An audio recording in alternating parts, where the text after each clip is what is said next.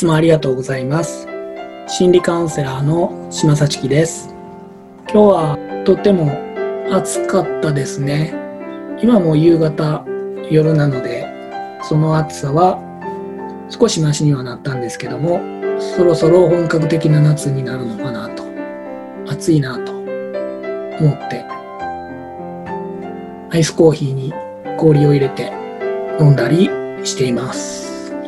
えーメンタルが弱いという言葉がありますね。でもメンタルに弱さってあるのかな？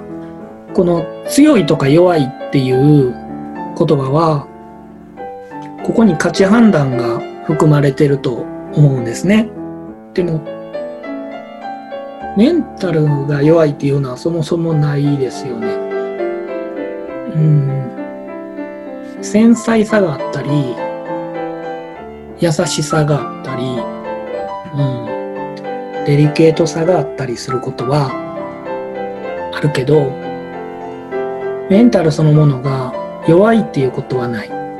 その、例えば繊細って今言いましたが、繊細さというものが、ある状況においては弱くなってしまう。繊細さを持った人がある状況においては弱いっていうことは確かにあります。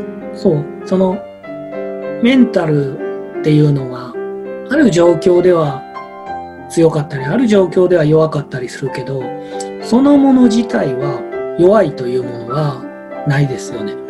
氷が暑さに弱いとか、熱に弱いというものがあったとしても、その内面が持っているエネルギー自体に弱いということはないですよね。ただ、暑いところへ行った時に、熱にさらされた時に、その氷が持っているエネルギーは弱い。というのはある。でもその内面に持っている、そもそも持っているエネルギー自体が悪いわけでも、マイナスなわけでも、弱いわけでもない。人間のメンタルも一緒だと思うんですね。その人が持っている内面性、内面にあるものっていうの、それ自体が弱いもマイナスもネガティブもなくて、あるとしたらプラスのものばっかりだと思います。あの人はメンタルが弱い。私はメンタルが弱い。